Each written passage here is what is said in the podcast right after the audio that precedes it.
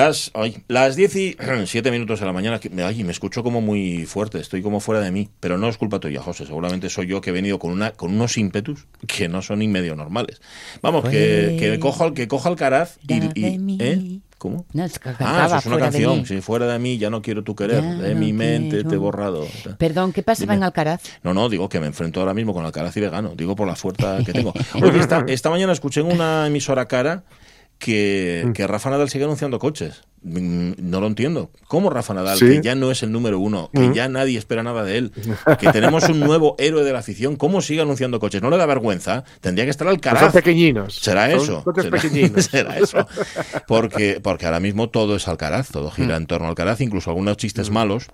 Como el Alcaraz no se rinde, em, es imposible escaparse de Alcaraz y cosas de este tipo que dan. Pero esto lo habéis visto en los titulares deportivos, ¿no? Hay- En muchos diarios deportivos aparecen chorradas de este calibre. Bueno, es que, Esto es es que son muy propicios. ¿eh? Son buenos. O muy propensos, mejor. Son muy dados a este tipo de cosas. Y yo creo que es otra forma de jugar. ¿no? Bueno, puede ser, pues sí, pero un poco al rebote, ¿sabes? da, un poco de cosa, incluso de vergüenza ajena. Bueno, espero, de verdad espero, oye, que además da la impresión de que este, este chaval, porque es un chaval, no sé, edad tiene jovencísimo, eh, tenga la cabeza tan bien amueblada y tan en su sitio como parece, que yo creo que sí, porque vamos, es que ahora le toca mm, sufrir Aparte de que tiene de, de lo que sufre él, porque tiene un mal, tiene mal, le dale un tobillo, por cierto, porque para hacer más épica la victoria esta, tenía un tobillo fastidiado porque se había mm, tenía una ampolla que se había infectado. Y entonces ya se encargaron los cronistas deportivos de decir, no solamente es que haya ganado y vapuleado a Medvedev, sino que estaba mal. Y como, como Nadal, fíjate, como Pues Nadal. eso te iba a decir, que es que ¿qué, Claro. les, qué les pasa a nuestros héroes deportivos que Bueno. todos están Pues lo sé, pues, luchando pues si contra no- corriente? Es que si no, no hay épica. Si no, ¿qué gracia tiene? ¿eh? Claro. Ganar, ganar porque seas bueno, porque lleves entrando toda tu puñetera vida, porque seas, porque tengas talento, además que eso es importante. No, el mérito está en hacerlo con dolor. Eso es. La ampolla. Con la ampolla, totalmente. Eh, Fue todo Escuchaba gracias a la ampolla. Dolor en, la, dolor en la ampolla. La ampolla de Alcaraz. Muy bien. a, a su a su psicólogo deportivo Sí. durante muchos años eh, de, de- de crecimiento como deportista decía bueno es que est- este hombre Este tiene una cabeza Sí, ¿eh? Tiene tan claro lo que quiere y cómo conseguirlo que es Ajá, currar currar currar Yo creo que es, eh, yo escuché a Ferrero, a Ferrero no del Sporting, a Juan Carlos, Ajá. que es el preparador, parece ser, y dice que lo difícil es sacarle la una idea de la cabeza. O sea, si él tiene una idea, vamos, que es como Paco Martínez Soria, pero en tenista. Cabezón, cabezón, y que no hay manera. Bueno, eso es bueno y eso es malo, ¿eh? También Sí, tiene sí, su parte buena y su parte mala. depende para qué Bueno, pues eh, todos deseamos una larga y próspera carrera y enhorabuena también a los medios deportivos, a la gente del deporte, a los compañeros de los medios deportivos que hayan encontrado un nuevo héroe. Ya sabéis que rey muerto, rey puesto, y ya tenemos otro, porque Nadal estaba flaqueando últimamente, ya no iba a tal torneo, ya lo ganaban, ya, uy, mira tú por dónde, ahora ya estamos todos más tranquilos. Pues Nadal está preparando, yo creo, su. Bueno, voy a decir el último, pero ya no, no se puede decir casi, ¿no? Con el, su último Nunca. asalto a Roland Garros, yo creo. Y, lo, y puede que hasta lo es lo que Mm. es en lo que yo creo que está que está más centrado, Mm. pero que no olvidemos nunca que, que es un milagro laico, ¿eh? Ah, sí, sí, totalmente, totalmente, totalmente. Sí, sí, Que sí, es un tipo que, que en- de no ser por su, pues mira, precisamente cabezonería, Bueno, no le falta. eh, se hubiera retirado hace, pues ponle cinco años o seis. Sí, sí. O sea, que este tiene una lesión crónica dolorosísima. Este no tiene una ampolla. Este No, tiene, no, no. Sí. Este tiene un tobillo reventado y una rodilla reventada desde hace un- años. Y ahí sigue. que para nosotros los espectadores pues oye estupendo Nadal como cuánta felicidad podemos de Mucha. verte no pero mm, lógico lógico no es El esto que, no el que se de- les duela. El deporte profesional a costa de morir matando. Uy, bueno, no, yo creo el- que es más el- habitual de lo. de el lo que deporte- pensamos. el deporte profesional, Habitual lo es, pero realidad, lógico no. La, la norma, la norma en el deporte profesional es estar hecho polvo. Ya, ya, por eso te digo que no, no Es- tiene es mucha coherencia. Es la norma porque, pues, eh, pues eso ya hemos comentado alguna vez, los futbolistas sin meniscos Mm. eh, que tienen que, que, en fin, que por un par de años menos o, o más de carreras acaban cojos. Eh, bueno, los ciclistas también con Bueno, los polvo. problemas que, Sí. que luego tal. Y las Sí, sí. atletas Es- y todo y todo, Pues, pero sí, sí. perdonadme que os diga que como todo esto comienza en la infancia, yo esto lo considero maltrato infantil. Ajá, sí. Perdonad, ser, eh, ser, pero lo ser. tengo clarísimo. Incluso yo diría, teniendo en cuenta que sus padres y sus preparadores se lucran por ello, yo diría también Claro. explotación infantil. Bueno, Pero bueno, que estamos. voy. Eh, es que luego no, lo veo, no, lo veo, no lo veo tan chungo, pero bueno. Bueno, no lo sé. Oye, eso vale para todo, ¿eh? porque mira, lo- puedes valer para cantar, para tocar el violín, para ser un gran dibujante cuando Claro. eres niño, y te van a explotar igual. Porque a eso se le llama ya ir, ir preparando la vocación. Es ya porque eres un. Para que convertirte después se dicen joven talento, pero le vamos a, le vamos a explotar ya desde ahora. Sí. para- y luego ya, si no explota, ya juguete roto. O si lo explotamos antes de tiempo, como la ampolla de Alcaraz, entonces juguete roto. Pero mira, esto daría para un debate. Un día hablamos de juguetes rotos en el Facebook. Hoy hablamos de silbar, porque ayer salí a la calle con la sonrisa puesta, pero hacía calor, estaba muy agradable. Ayer hacía sol, estaba haciendo una Me temperatura. hace bueno también, ¿no? Sí, sí, sí, hoy está un poco metida la niebla, pero sí, hoy es un día así guapo. Bueno, las nieblas siempre ah, advierten de Hombre, días brillantes. o sea que- Mañanita de niebla, tarde de paseo. Exacto. Se dice habitualmente. Mm, exacto. Y tenía justamente debajo de la ventana de mi casa, que ahora están colocando andamios, como sabéis, siempre están colocando andamios debajo de mi casa, eh, estaba silbando un- uno de los que colocaban los andamios. Mm, Porque se dedican, yo creo que van a impermeabilizar unas paredes, no sé cómo es la historia, pero de momento lo único que hacen es colocar andamios, con lo cual me parece muy bien. ¿eh? Y están ahí. Que entonces- luego para poner el chubasquerón. eh, bueno, claro, claro, tendrá que... Es que no sé además si nos van a tapar la fachada, yo espero que no, porque entonces voy a dejar ya de... de- no voy a ver el sol, voy a llorar mm, por, ver las- por no ver las estrellas y estas cosas. Bueno, total, que estaba silbando el que colocaba los andamios. Y dije yo, qué raro. Porque ahora ya no escuchas silbar como escuchabas antes. Antes era muy, muy habitual escuchar silbar. Y además silbaba bien. Y os diría lo que silbaba si me acordara, pero no me acuerdo. Pero silbaba una melodía que dices tú, ah, mira, ah, sí, ya sé lo que silbaba. Voy a, voy a intentar, voy a cantaros, o no os lo voy a silbar, que yo silbo muy mal. Tan, tarán, tarán, tarán, tan, tarán, tararán, tararán, tararán, una tarantela. Una Y tarantela. sí, sí, sí, la silbaba estupendamente bien. Bueno, y diga yo, vamos a preguntar a los oyentes si ellos silban o no silban, si les da por silbar, La si saben silbar, que esa es otra, porque hay personas que no saben silbar. Yo sé silbar de milagro, porque aprendí a silbar para adentro. Yo antes Sí. de aprender a silbar por fuera, de- así, Sí. me sal. Para afuera tampoco me sale muy allá. Em, hay quien no sabe, quien no aprendió. Em, yo admiro mucho a mi mujer por muchos motivos, pero entre otros porque sabe silbar con los dedos. Ah, esa es Bueno. mi frustración infantil. Pues lo hace que no veas. Hace... y, y no con dos índices, ¿eh? Ah, eso ya no lo Yo sé. quiero con índice y pulgar. Con los meñicos. Ah, meñiques. Ah, sí, sí, dice pulgar, es correcto. Índice y No, con pulgar, los que es- ya que mucho, ya ¿no? es el Sí, chuleo máximo. No, no, creo Con que sí. una mano, Sí, mamá. Sí, sí, hace con una mano y se, se- se le escucha ya donde vaya. Yo eso no, no sé. Me encantaría. Igual se puede aprender ya a mi edad, aunque no, porque eso debe de ser cuando tienes la lengua flexible todavía. Mm. Luego ya se te, se, se te necrosa. Bueno, hasta cartona. te acartona ya no hay manera. Bueno, lo de silbar. ¿Y a quién silbaríais? Porque esta también es la segunda parte. Silbar a veces se silba por admiración, hui, hui, por ejemplo, y otras veces se silba por, por protestar. Eh, ahí está, gracias a Villaneda. Y otras que es por protestarle algo. Ah, sí, por ejemplo, los árbitros en los partidos. Bueno, ¿a quién silbarías de admiración? ¿A quién silbarías por protesta? Ponedlo en Facebook o llamad si queréis al 984 10 50 48. Sintonía. La radio es mía. Con Pachi Poncela. Hoy saliónos el programa económico. ¿Sí? O sea, no ¿Verdad? económico de low cost, que, que se suele serlo habitualmente. No, no, económico de, de hablar de economía. Porque tenemos dos citas económicas. Una es la jornada de franquicias internacional, por cierto, que se está celebrando en Oviedo. Sí. Vamos a tener con nosotros a nuestra querida Susana. Susana, Susana Franquicias la llamamos. Sí. ¿Os acordáis que tuvo, Así nos conocimos. Eso es, ¿Eh? eso es, sí, sí, sí. y ya luego quedó- ya ella fue creciendo y nosotros detrás. Y nosotros también, Susana Fernández, Iglesias, Susana Franquicias, que luego hablaba no solamente de franquicias, hablaba de empresa y de muchas Sí, cosas más. Bueno, eh, está detrás de la organización de estas jornadas y nos va a traer un invitado además que viene de lejos, que ha cruzado el charco para venir a las jornadas y de paso para venir acá a la radio. Que viene También, desde México, eso es.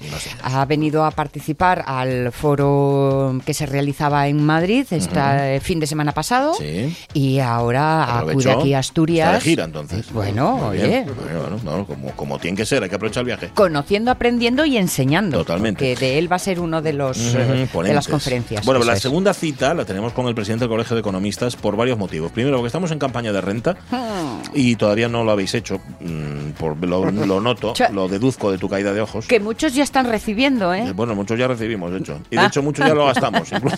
También también te digo. Eh, y también porque en Asturias, como en cada comunidad autónoma, hay especificidades y singularidades que nos va a destacar.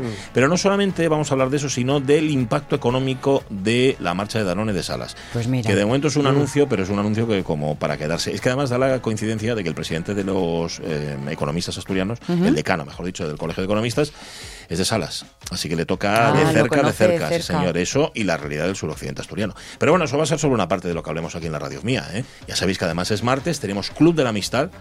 Hoy con uno que repite. Sí. Sí, es que es- fue una coincidencia, fíjate, lo llamamos para nuestro programa La Nueva Zamorana y me dijo Ismael Díaz Galán, ah, pero si, va, si lo tengo yo previsto también para el Club de la Amistad.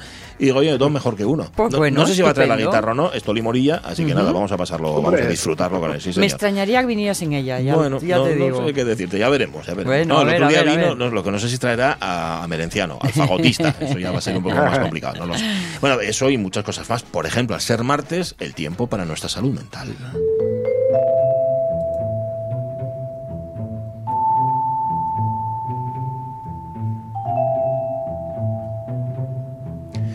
Para cuidarnos fundamentalmente. Y es lo que pretendemos con este espacio, con este espacio dedicado a la salud mental aquí en la Radio Mía, para analizar, para cuidar, para prevenir también en la medida de lo posible, pues eso, trastornos que son, por desgracia, muy, muy comunes en nuestra sociedad. Doctora Teresa Pérez Espinosa, muy buenos días. Buenos días de nuevo. Un placer. Buenos días. un placer poder Seguimos agradeciendo poder compartir eh, un nuevo martes. Pues sí, pues y nosotros también, que conste. Bueno, hablamos el otro día sobre la depresión, sobre lo mal que utilizamos este término, y la doctora ahí nos puso las peras al cuarto y nos dejó las cosas claras. Doctora, hay otra expresión que también utilizamos mucho y no sé si siempre la utilizamos bien. Cuando decimos que una persona es bipolar y le decimos, jo, es que eres bipolar porque estabas tan contenta y de repente mira qué cabreo eh, tienes. Claro, el, el trastorno bipolar, como su propio nombre indica, es un trastorno. Y lo que vamos a hacer hoy es identificarlo y tratarlo también. Cuando decimos que una persona es o tiene un trastorno bipolar, ¿qué estamos diciendo realmente, doctora? Bueno, pues el trastorno bipolar mm, es un trastorno mm, de estado de ánimo. Como el martes pasado hablábamos de la depresión Sí. y la señalábamos el trastorno bipolar, pues el trastorno bipolar es, como acabo de decir, un trastorno del estado de ánimo. Es una enfermedad. Bien. No es eh, una inestabilidad emocional, es una enfermedad del estado de ánimo que tiene una gran importancia, porque tiene una prevalencia que afecta al 3% de la población, No es poco. No es que poco. es muy importante. Pues sí. Y además tiene una gran importancia porque solo están diagnosticados 3 de cada 10 personas que padecen trastorno bipolar. Madre mía. La mayoría de ellos, pues, mm, o están ah, eh, diagnosticados, sobre todo los que son del trastorno bipolar tipo 2, eh, que predomina la depresión, pues están diagnosticados como cuadros depresivos. Y además afecta tanto a hombres como a mujeres. A la Ah. diferencia que hablábamos del trastorno depresivo en general, que era el doble mujeres. El trastorno bipolar afecta tanto a hombres como a mujeres, se desencadena hacia los 20 años, incluso en infancia y en adolescencia, y tiene, que es muy importante, tiene predisposición genética. Los genes predisponen Ah. y, se- y estos genes se activan en situación de estrés, tanto positivas como negativas. Es decir, un estrés importante, o sea, no solamente el estrés, como hemos dicho, negativo, sino incluso eh, de cosas muy, muy, muy importantes, eh, jóvenes que se ponen súper contentos y como tienen esa predisposición, les Ujú. desencadena el trastorno bipolar. Es muy importante, por tanto, es una enfermedad que hay que conocer y reconocer. Es crónica Sí. y es recurrente.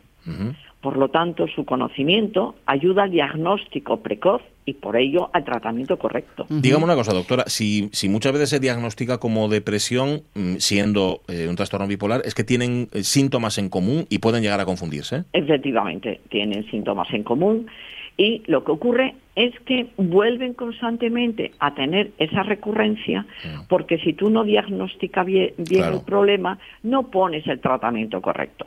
Y si hablábamos de que en general los tratamientos deben de tener muchos pilares, eh, aquí el trastorno bipolar, el psicofármaco es fundamental porque tenemos que regular ese estado de ánimo que ahora mismo os vamos a decir. ¿eh? Es decir, que el 75%, además de los trastornos bipolares padecen comorbilidad, enfermedades asociadas, es decir, pasan desapercibidas, como la ansiedad y el consumo de tóxicos. Un tercio de las personas con trastorno bipolar, y así lo recibimos nosotros en consulta y en ingresos, son personas que tienen problemas importantes con el alcohol.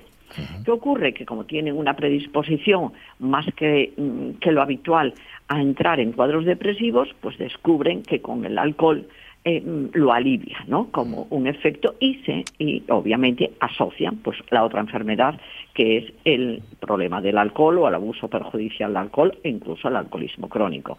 Entonces es muy importante porque son patologías que decimos patología dual.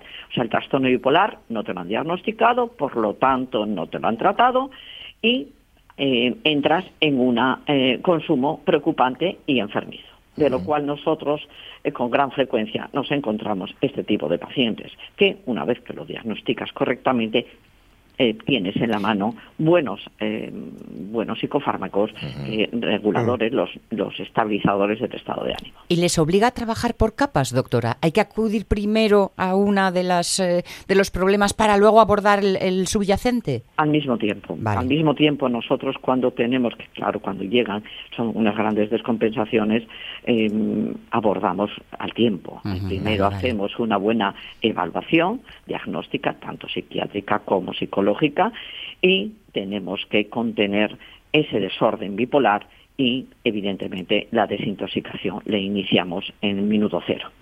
Porque el trastorno bipolar es una enfermedad que afecta a los mecanismos cerebrales que regulan el estado de ánimo. El ánimo estato es un termostato, es mm. decir, los mm. mecanismos cerebrales Mm, tiene un funcionamiento eh, que depende de factores genéticos, como hemos dicho, que es un papel muy importante, de factores ambientales que actúan como precipitantes de las crisis. Entonces, esos mecanismos cerebrales que regulan el estado de ánimo funcionan como el termostato de la tostadora. Es decir, mm. Eh, eh, hay que saber que el ánimo, y lo sabemos todos, y no necesitamos tener ningún tipo de conocimiento mm, de ningún campo de, la salud mental, eh, que el ánimo, según estemos, es el motor de nuestra vida.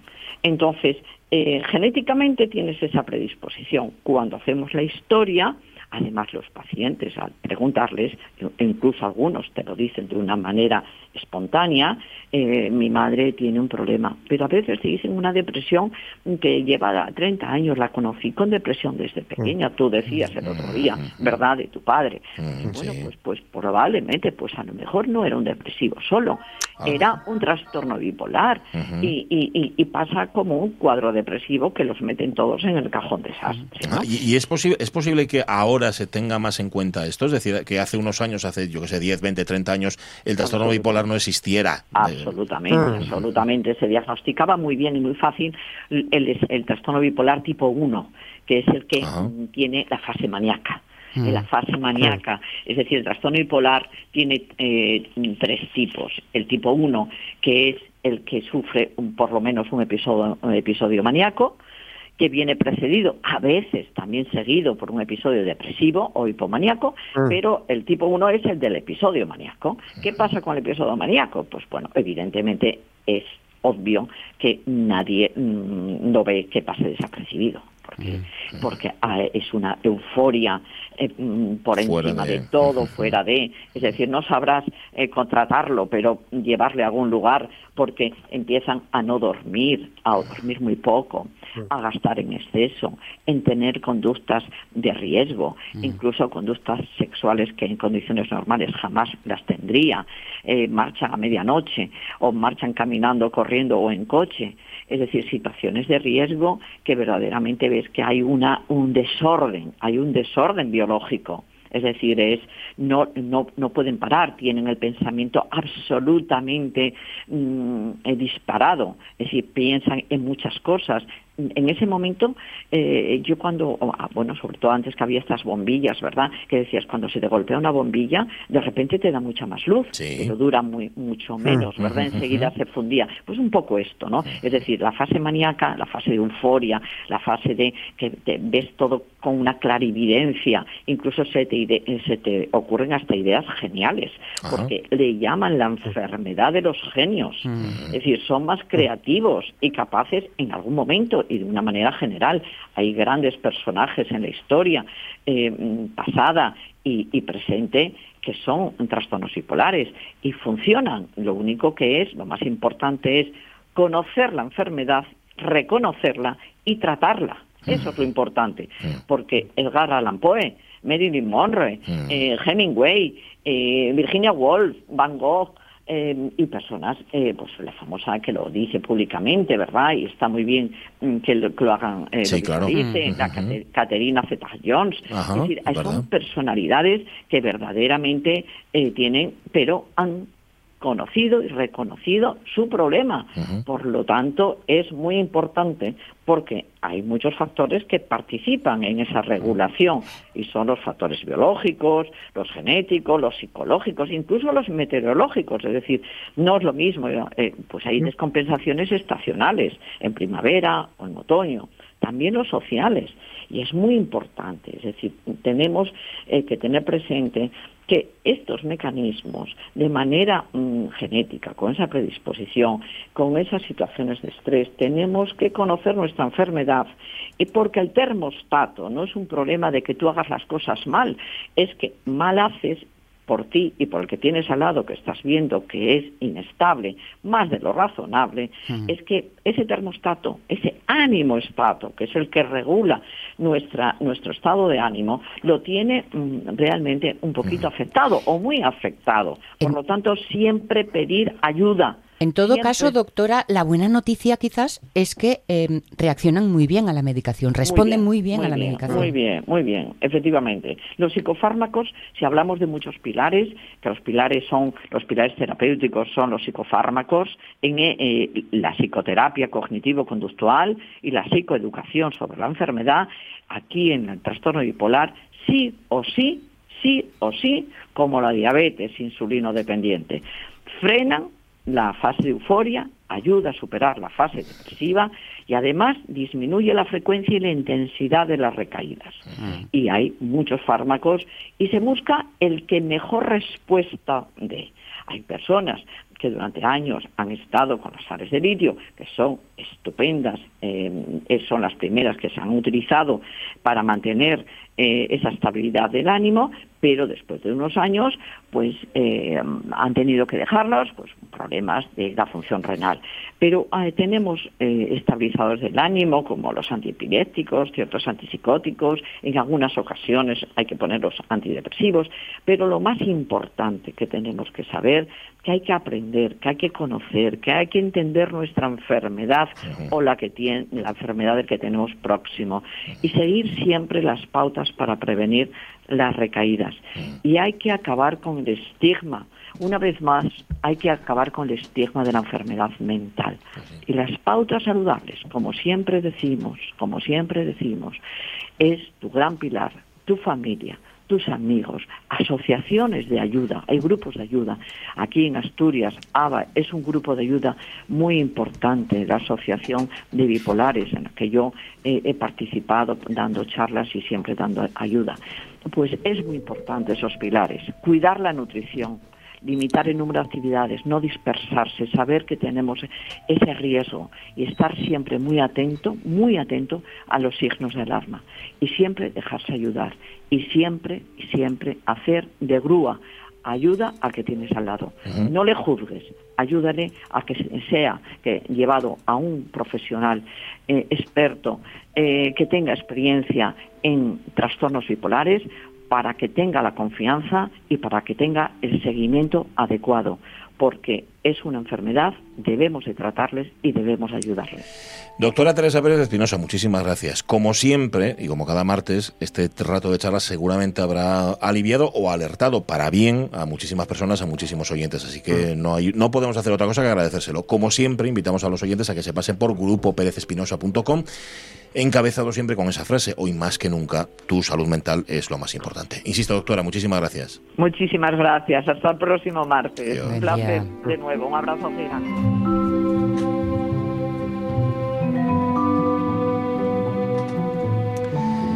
Todo fijarse en los más jóvenes.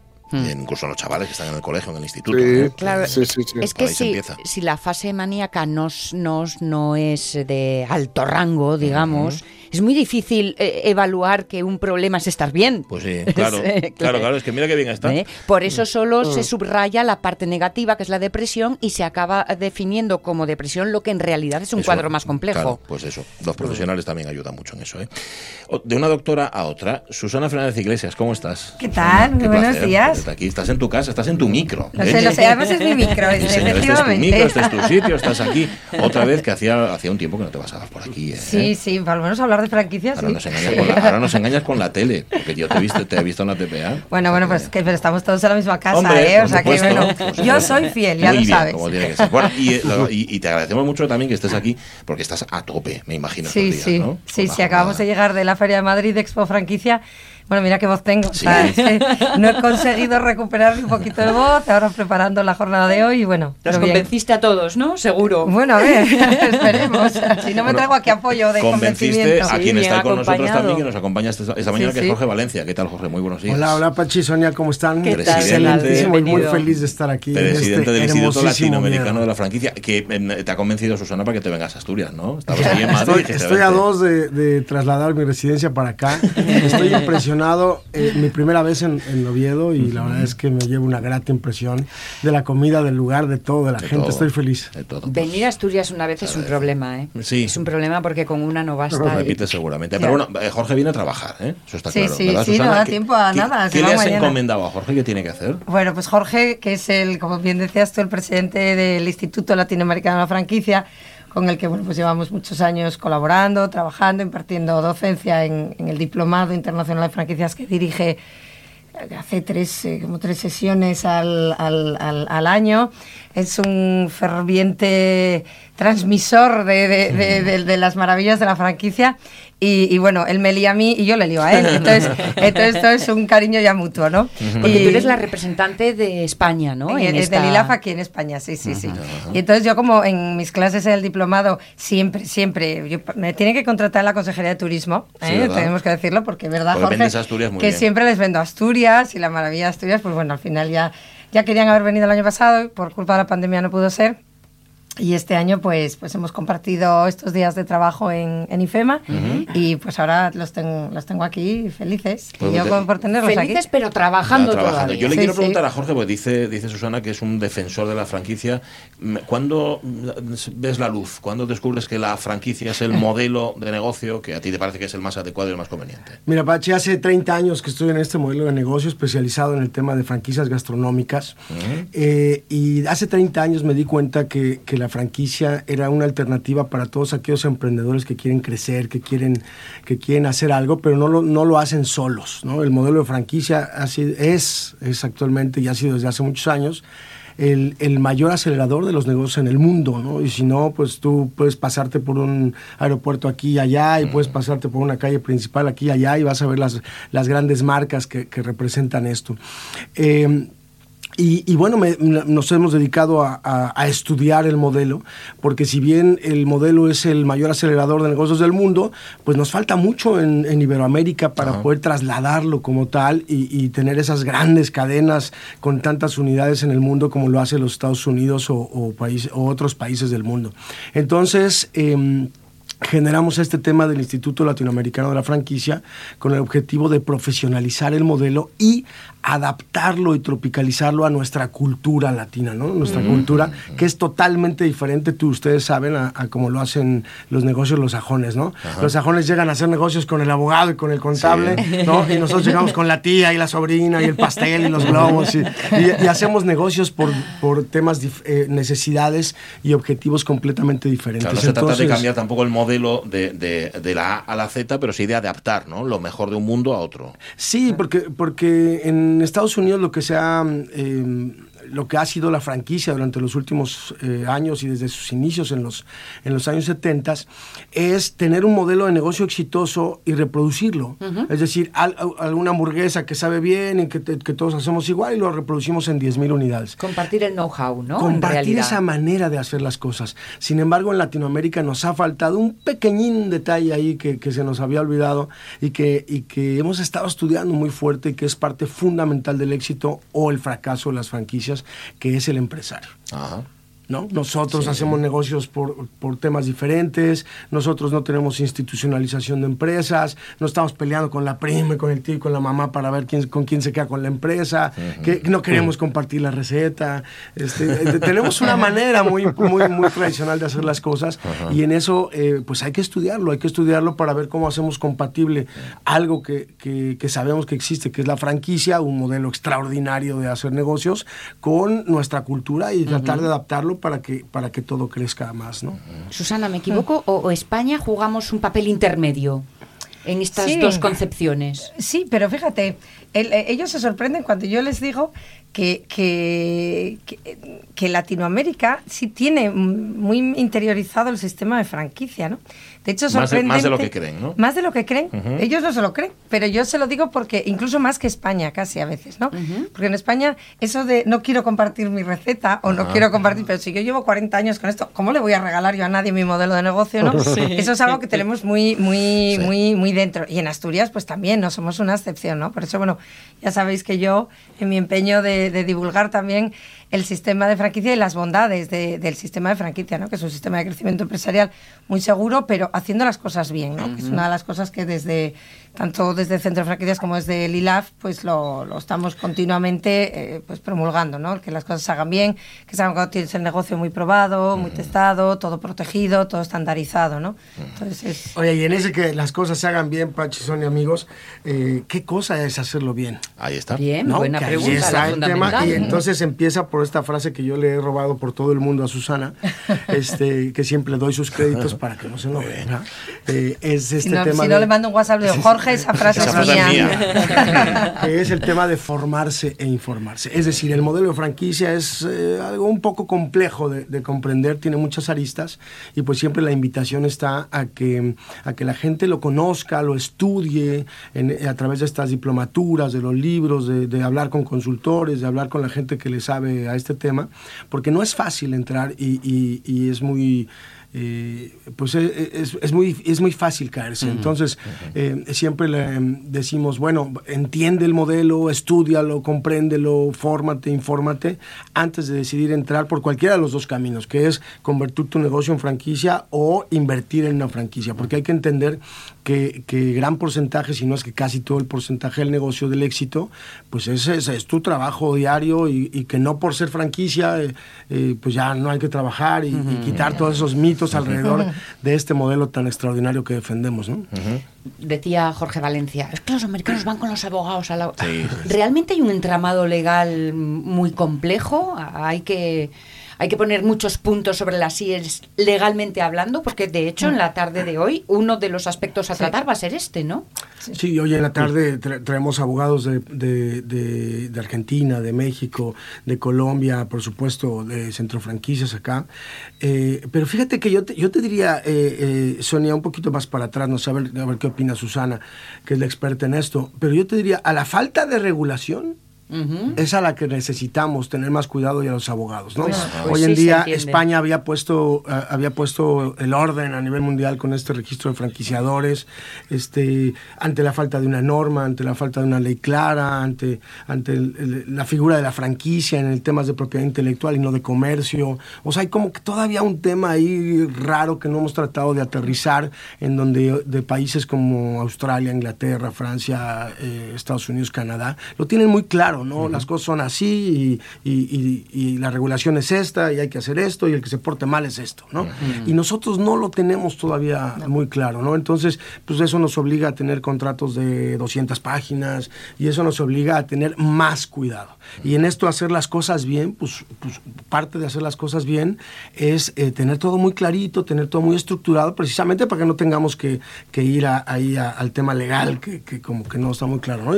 Y hoy lo vamos a discutir precisamente con gente muy importante de, de Latinoamérica y de Iberoamérica que, que nos van a decir ellos qué opinan, ¿nos hacen falta? Porque también hay la vertiente que dice, oye, este, pues es que tenemos que regular mucho, ¿no? Como los Estados Unidos. Eh, eh, o no, tenemos que ser muy ligeritos, pero pues depende a quién le preguntes, ¿no? Claro. Claro. Bueno, Hombre, pero la mesura al final veo. Claro. es, es donde estaría lo, lo idóneo, ¿no? Ni, ni, ni no tener casi nada como tenemos en España y a lo mejor tener, A tenerlo todo tan- tenerlo como en Estados Unidos. De todas maneras, ¿no? un cierto rigor, ¿no? De, que, de que cuando sales al mundo de la franquicia sí tengas que cumplir unos requisitos como empresa, ¿no? que no puedas haber creado la empresa ayer y mañana estoy vendiendo franquicias sin tener un know-how, sin tener una expertise, una experiencia, un éxito probado, al final que estás transmitiendo, ¿no? Yo al final lo, lo comentábamos el otro día en las conferencias que dábamos también en Madrid, pues un poco, porque el problema ya, fíjate, a mí ya no me da ni pena de el que se arruina porque lo ha hecho mal, porque ha querido crecer tan rápido. Al final me da pena de toda la gente que haya podido confiar en esa persona que sí se va a arruinar por creer ciegamente en un modelo de negocio que no existía todavía. ¿no? Claro, Entonces, de ahí esa frase ¿no? que siempre repetimos, la de formarse, formarse en este sistema comercial de cualquiera de las vías en las que vas a participar y luego informarte muy bien, muy bien, muy bien antes de firmar nada, antes de pactar nada con ninguna empresa. ¿no? Hoy en día la información la tenemos en todas partes, en las ferias, en online, en, en- en charlas, en cursos, etcétera. La información está al alcance de, de todo el mundo y entonces no se puede firmar un contrato, tú no puedes hipotecar tu casa ¿eh? o arriesgar todos tus ahorros en invertir en un negocio sin haber mm, eh, informado y sin haberte estudiado ese modelo de negocio, ¿no? Y sin que alguien te lo interprete, porque a veces también el papel lo aguanta todo, un plan de negocio te lo tiene que explicar alguien, estos contratos que, bueno, que intentamos simplificarlos, pues tienen lógicamente muchísimo contenido, pues lógicamente alguien te tiene que explicar lo que vas a 200 firmar, ¿no? páginas ¿Qué- de qué- Bueno, no, no, procuramos que no sean tantas. 150. Procuramos que no sean tantas, pero piensa que Oye. tienes que regularlo absolutamente todo, remitirte Claro. mucho a los manuales de franquicia, que aquí, aquí de eso hemos hablado muchas horas, ¿no? Sí. Y entonces, bueno, pues un poco pues seguir con, con- con ese mensaje que es lo que queremos transmitir siempre y hoy en la jornada, pues eh, que en la Cámara de Comercio también, ¿no? Y dos cosas rápidas, si me permites. Y que esos contratos y, todo ese, y todos esos materiales no te lo va a explicar tu tía con carrera trunca de laboral, aunque sea abogada, ¿no? Es decir, necesitas ser un especialista experto, en este claro. tema para que vaya. Y el otro tema muy importante es entender, eh, volvemos nuevamente al empresario, ¿no? El entender que él puede llevar 50 años de hostelero, pero entrar en un negocio nuevo que es la franquicia que no conoce, que no sabe, que no sabe vender, que no sabe administrar, que no sabe. O sea, es algo nuevo completamente que no tiene nada que ver con la hostelería o, o- o bañar perros o, o planchar ropa ajena.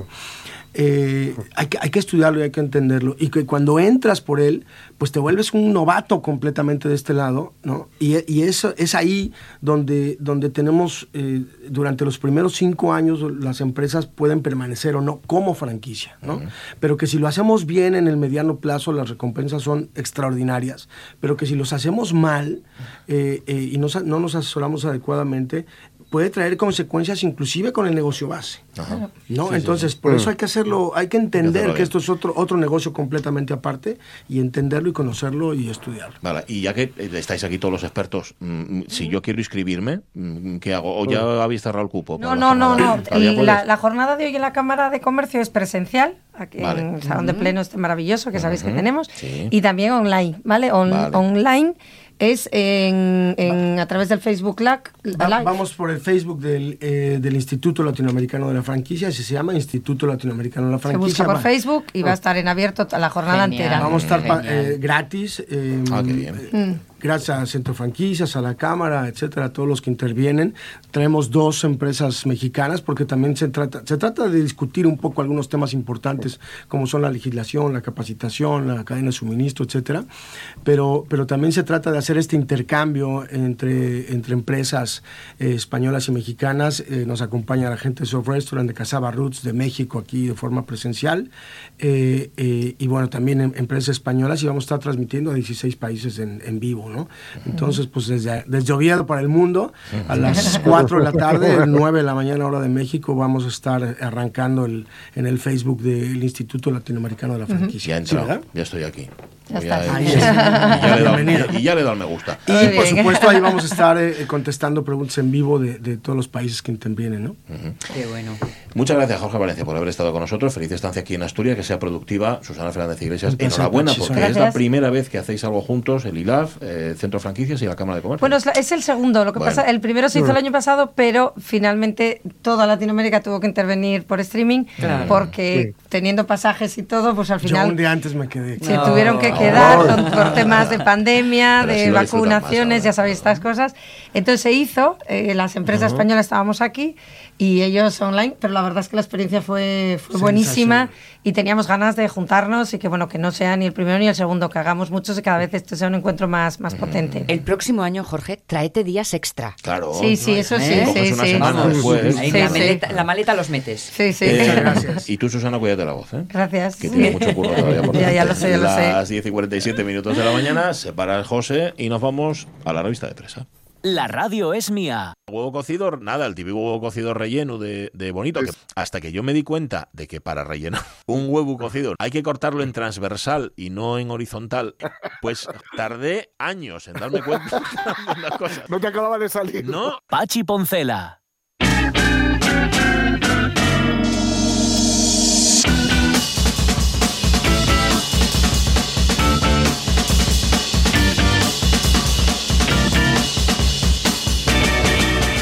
Em, revista de presa, ya decimos, donde es bastante complicado escaquearse de la figura y de la presencia de Alcaraz. Yo creo que has tenido que driblarlo varias veces, has tenido que incluso, Sí. que ir a- ¿verdad? Que darle ahí el, eh, el- Pero bueno, eh, lo importante es que lo has conseguido y has reunido una serie de titulares que son la selección especial que hace Jorge Alonso y que empieza por aquí. María del Monte, enamorada. Cántame, me dijiste cántame, por el camino y agarra tu cintura te canté A la sombra de los pinos. ¿Pero de A quién? la sombra de un vespino. A la sombra de un pino. Pero ¿de quién está enamorada María del Monte? Pues Ya verás. no lo sé, la verdad. Pero Ah, el artista sabes, se ha confesado con Toñi Moreno Uf. en el nuevo programa de, de Mediaset, Déjate querer. que ya Ah. déjate querer. Mujer, déjate. cruel. Es que es un Sí, poco. sí. Va todo en la misma, ¿no? Solo falta que lleven a Agustín Pantoja en el segundo programa. Oye, pero ¿y de verdad que no entraste a ver con, de quién y cómo y todo? Pues no creo que haya dicho nada, ¿eh? O sea, Ya, habrá dicho que está enamorada y Sí. lo habrá dejado ahí. También es verdad. Me, me imagino. Hombre, no es, no es muy de contar María del Monte. ¿eh? No, no, no. No, la verdad es que. A María del Monte, por cierto, eh, que ha tenido un año muy duro, dice aquí. eh, yo, ahora, yo me he ido al pronto, Sí. donde también hace formas, se ha quedado que estaba enamorada y ya. ¿eh? Está enamorada y ya está. No, no, es que no dice absolutamente nada más. Porque Y- dice que no sabe si, si, si es correspondido y que Ah. se lo desvelará afuera. Ajá, ajá. Bueno, yo creo que triunfaría más si se quitara esas gafas que lleva, que son feísimas. Pero bueno, cada Sí, uno sabe. sí. Me gusta más como presentadora que como cantante. ¿Habéis visto presentar alguna vez a María del Monte? Tiene una especie como ¿No? de presencia, está bien, es, como agradable. A ver, Sí. sí, para verla, 10 minutos está bien. Pero vamos, que Ah, bueno. sí, sí, sí, pero mejor como presentadora. Bueno, nada, súbeme un poco. A mí esta canción me entusiasma, de verdad. Cuando la noche caía y el frío más se calaba. Yo un año fui en verano al Rocío. Sí, En, vera- ah, en verano. Porque estaba, porque estaba de vacaciones en, en Huelva, en Ayamonte, y dijimos, ah, vamos a ir hasta Almonte, vamos a ir hasta el Rocío, y fuimos y flipé. Y un prau, ¿no?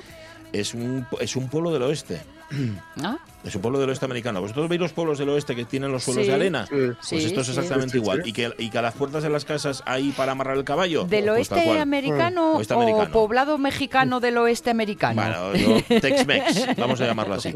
Y en efecto es que está Por hecho eso- así, se va a caballo. ahí. de- De ahí la canción que siempre, que siempre os digo de, de que yo no voy al rocío, que no, que, yo no. voy al rocío, Sí. porque el polvo que levantan los bueyes no me deja ver el camino. Es que es verdad, está, está lleno de polvo todo, todo, absolutamente todo. Y la sombra de los pinos es que está todo rodeado de pinos por todas partes. Claro, y ahí está. Muy Entonces, bien. molaba que hubiera una plaquita, ¿no? En este pino fue Ya, donde yo y tú, bueno, donde María del Monte se enamoró por se primera enamoró. vez. Sí, a la sombra Aquí de estos pinos. Vespino. Sí, sí. Lo que pasa es que necesita la sombra de En muchos esta pinos. ¿eh? barbería fue donde. donde por primera vez se quitó el bozo. Eh, ah, y luego también tiene una cosa que es preciosa, preciosa el Rocío, que es que es la entrada a Doñana. Y entonces tiene Ah, las marismas. Eso es muy bonito. Eso sí es muy guapo. Y ah, es que además cuando fui, la Virgen no estaba. La tenían en, en Almonte, estaba en Ah. el otro lado. Y digo, mira tú qué Había fraude. marchado. Había marchado. Bueno, vamos a dejar, antes de seguir metiéndonos en líos, vamos con el siguiente titular. Adelante. Sí. El palacio mental de Fernando Alonso se resquebraja. Uy, Se cae, se cae. Que tenía un, tenía un Palacio mental. mental. ¿Dónde? Uy, qué majo Ahí ¿San este. Cucao? Ahí ¿Dónde? está. ¿No? A- Pues en su, en su mente, espero. A los Sherlock igual tenía- Holmes. Igual tenía subcontratada la mente de otro y, la- y lo tenía es el posible. palacio. Pero el caso es que, bueno, la doble sanción que recibió el asturiano en Miami le dejó fuera de los puntos y además señaló a Ocon, o Ocon, ya sabes Sí. que no tengo ni idea de Fórmula 1, Ajá, ajá. como un aliado poco fiable. Ah, pues yo pensé que sabías de Fórmula 1. Bueno, no, Yo, nada. que va, que va, que va. decepción. Yo No, pues me acabas de yo- Yo de decepcionar. Fórmula Quinta, la que quieras. Ajá. Se llama Esteban Ocon. Eh, yo lo acabo de encontrar, eh, no tengo ni idea de quién es. Es un piloto que hace cosas y que me imagino que es aliado de este. Ah, te- tenía una orden de. Alpine, sí, para proteger a Fernando Alonso. Y él dijo, y dijo Esteban Ocon, no puedo hacerlo con un par. no le voy a proteger. ¡Hala! Que le den morcilla a Fernando Alonso. Mal. Claro, Ocon. así se te, cae, se te caen los palos del sombrajo y el palacio mental. el palacio mental y todo. absolutamente todo. Qué triste es. todo cae. Pues nada, lo sentimos por Fernando Alonso, que también, también le dieron el premio Princesa de Asturias. ¿Sabes lo que tardan en dárselo al Alcaraz? que no, no, que esperen, que esperen. y en si no- torcerle la carrera. también. Mejor que sea un palacio mental que otra cosa que también empieza por pa. Con un mental. pa- empanada mental. Bueno, por ejemplo. Pa- sí, puede ser. Bueno, pobre Fernando Alonso. Sube la música, por favor. Sube la música. Lo has dicho tú, ¿eh? Ya, ya, pero fue sin Nadie querer. te obligó a decir Me esa palabra tan fea. Vale, a la sombra de los pinos. 10 y 52. Tercer titular, Jorge Alonso. Aislado el virus asturiano Joviu, parente del ébola. Perdón, lamentable, brutal, impresionante, tremendo, temido, terrible, gravísimo. Bueno, pues eso ha sido solo. Ah, pues sí. Esto ha sido todo. Gracias Sí. por su compañía en este tiempo de noticias. Muy buenas tardes. O sea, no, nos, no teníamos bastante, era el ébola también, un pariente del ébola. Ahí estamos, Hombre, ahí Dios. estamos. El Joviu, Sí. eh, descubierto por primera vez en la, loca- en la localidad asturiana de Jovio, Ujú. tiene el potencial de infectar células huma- humanas y de replicarse. Ajá. Una fiesta. Por eso lo han Es aislado, ¿no? Como dicen los Claro, para, que, aislado. para que muera de aburrimiento. Eso es, eso es. Le quieren al virus ahí que está como ahora mismo como tristón. Sí. Que solo quiere una- un amiguito. Pues igual. Ay, sí, es verdad. Pero bueno, cuando lo sacaron de ahí, me imagino que. mm, Pensé que, fíjate, que ibas a encabezar esto con un hola. Por- Sí. No, hay, hay uno, hay uno, hay uno por ahí. Ah, hay uno con hola. Vale, vale, entonces no adelantamos acontecimientos. Nada, tenéis mucho cuidado, pero bueno, tampoco, ¿eh? Porque está aislado. Otra cosa es que se escape. A ver si la siguiente noticia va a ser esa. ¿Se escapa el virus No. asturiano? No, no, espero que no. Esperemos que no. Vale. Venga, Pero, vamos a. pero tengo, ¿Sí? otra, tengo otra apocalíptica. Sí, también, ¿verdad? Ala, ala. Dale, dale. Reino Unido detecta un caso humano de viruela del mono. Dos Eh. puntos. Síntomas y cómo se transmite. En otro orden de cosas, tenemos que hablar de.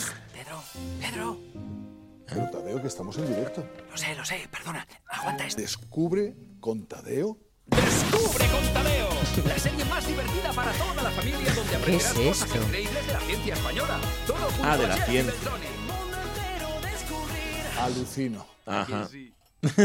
sí, sí. Este es un programa de la tele que se llama así, Descubre con Este- Tadeo. Ajá. Eh, Sí, descubre con Tadeo, que me imagino que es como estos, estos de Teo, ¿no? ¿Sabes? Ah, Teo eh, Sí, Balcole. Teo Balcole, este sí, los veí todos. ¿Será? Este es Tadeo Jones, ¿eh? Tadeo Tadeo Jones. Ah, eso, vale, vale, eso, personaje ¿ves? este, vale, vale, vale. Es Tadeo Jones el que sale, pero descubre con Tadeo, sí, hay uno, hay un, hay un uno de estos de Teo, a mí me hace mucha gracia los de Teo, Sí. sobre todo darles la vuelta a las portadas, ¿no? Y todo este rollo. Sí. Y hay uno muy desafortunado donde Teo sale vomitando.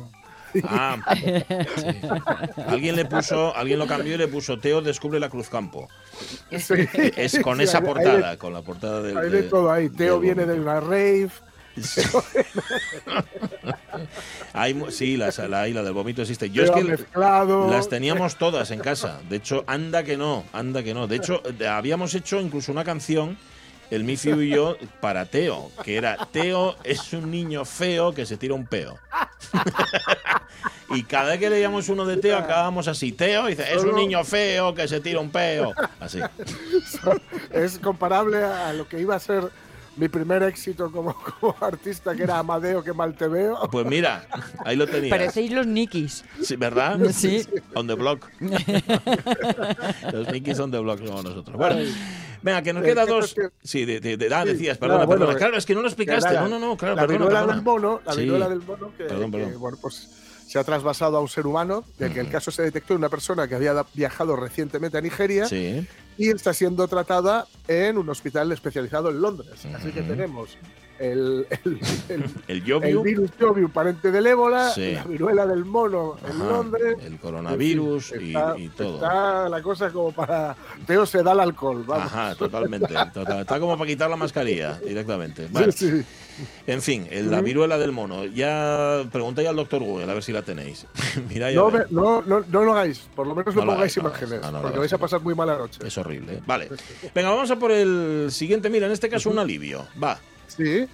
Revelan una posible solución al Triángulo de las Bermudas.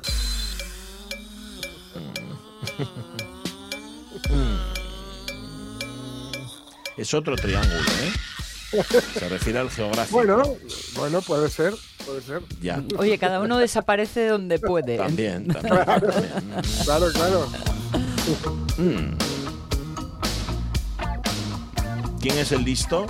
Perdona, que ha descubierto Eh, esto. Es un científico sueco Sí. eh, que ha, ha desvelado el por qué desaparecen aviones y barcos, porque hay cada triángulo vida que. Maluye. y en comparación con otros lugares del mundo, Ajá. dice que es una cifra. Cuidado, porque la cosa es mucho menos espectacular de lo que parece. Es una cifra normal. O sea que, que desaparece más, más en. No sé, que no sé qué decirte, ¿dónde? En cualquier del- otro lado, igual, los Caspio. mismos. Ajá. Los mismos en cualquier otro lado. Pues. Solo que este tiene mejor agencia de comunicación. Está, bueno, pero tiene que estar destrozado Iker Jiménez con esto. Bueno, no, o no, Sí, al revés. sí. Dice, ah, pues mira, ya tenemos, ampliamos Sí, el sí, sí, negocio. No Pero sé. no se lo cree, ¿eh? ha montado una acampada en un metro Sí. cuadrado de la, de la cabeza y, y- En su palacio mental también ha hecho ahí. en su palacio mental. Sí, señor, se ha trincherado. en su palacio mental no se rompe por estas cosas. Señor, vale. Y ahora sí que nos queda uno. Venga, que lo conseguimos. Sí. Tira. Una youtuber se cuela en el Museo Abandonado del Calamar de Luarca. Dos puntos. Hay un tiburón muerto en este acuario. Es espeluznante. Muerte. ahora sí. Ahora sí. Ahí está. Yo he de decir que el otro día yo no sabía que, que existía esta práctica, pero he de decir que el otro día me estuvo contando un chaval Mm. eh, de unos amigos que se están haciendo bastante popular hacer lo mismo que esta youtuber francesa, es decir, colarse en el Museo Abandonado del Calamar. Ajá. Que está todo claro, dice que nada más entrar ahí hay una tortuga, que ahí Ya, está el claro. calamar, el tiburón, en fin, una, Ujú, una ujú. cosa un poco lamentable. No digo colarse, que es feo, sino Sí, que está sí, así. sí. La joven francesa, digo, comparte en su canal vídeos explorando lugares abandonados. Una práctica que tiene nombre y todo, como todo, que se llama Urbex. Urbex, Ujú. eh, Torbex. Ajá. Eh, Colarte en sitios así que están abandonados, Ya, ya. Pues se llama Urbex. Bueno, tiene no gracia. se hasta- llama colarse. Te pilla el y dice, no, estoy haciendo Urbex. Claro, Y yo no, luego- sé, no sé qué están pensando los de Securitas Direct, por cierto. ¿Qué ibas a decir, En la segunda hora os cuento cosas sobre el Sí. Museo del Calamar. Ah, pensé que era sobre el Urbex. No, no, Pensé no, que no. te habías- Sobre el Museo del Calamar. En Ya. nuestro recorrido de extremos, Sí. bueno, es que lo que está a punto de abrirse es la nueva ubicación, Bueno, las claro. nuevas instalaciones. Vale, vale, vale. Pues mira Ah, bien. guay, pues guay. bien. Claro. Nos das, nos das una, uno- nos das una alegría. Eh, ¿Qué esperaba que hubiera en el museo? Ah, igual es porque había un calamar, o había un tiburón y no un calamar. Igual eso fue lo que llamó Claro, la atención a esta claro. chavala. Llevaba fin, el pan para hacer otro bocadillo. ya, será eso. Que hubiera investigado un poco lo que era el Museo del Calamar en Mm. internet, qué paso está. Bueno, gracias Jorge. Oye, que nos vamos ya, que son las 11, 11 de la mañana. Tiempo de noticias, luego mucho y más en la segunda hora de la radio. Mía.